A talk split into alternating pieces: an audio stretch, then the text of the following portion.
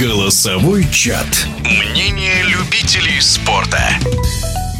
РФС оштрафовал известного футбольного тренера Леонида Слуцкого на 100 тысяч рублей и на год условно отстранил от футбольной деятельности. Причиной стали публичные высказывания специалиста в адрес журналиста, задавшего несколько неудобных вопросов форварду «Локомотива» Артему Дзюбе. Почему люди спорта часто негативно высказываются о журналистах и есть ли в этом вина самих работников СМИ, поделился бывший генеральный директор «Спартака» Юрий Первак. Не думаю, что мы часто слышим, что футболисты как-то оскорбительно высказываются двигаться в сторону журналистов и так далее. Наверное, вот этот случай с э, Дзюбой, там, ну, это показывали. Мне было очень неприятно, что журналист настойчиво там э, идет за Дзюбой и пытается ему навязать там э, вопросами, там, я не знаю, Дзюба с семьей. Как-то не очень э, это культурно со стороны журналиста. Хотя, в принципе, обе стороны должны вести себя корректно. Вот и все. Это самое главное. Для меня хамское поведение, оно и есть хамское поведение. И поэтому оно не неприемлемо ни в коем случае. Это делать нельзя. Хуже, когда это делает человек известный, хамид.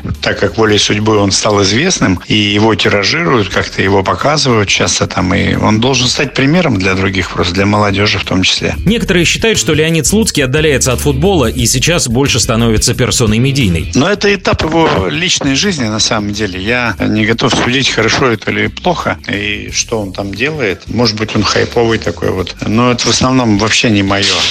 Там он кого-то смешит, как-то с людьми веселиться. Я смотрю футбол, я интересуюсь по-прежнему футболом и смотрю его.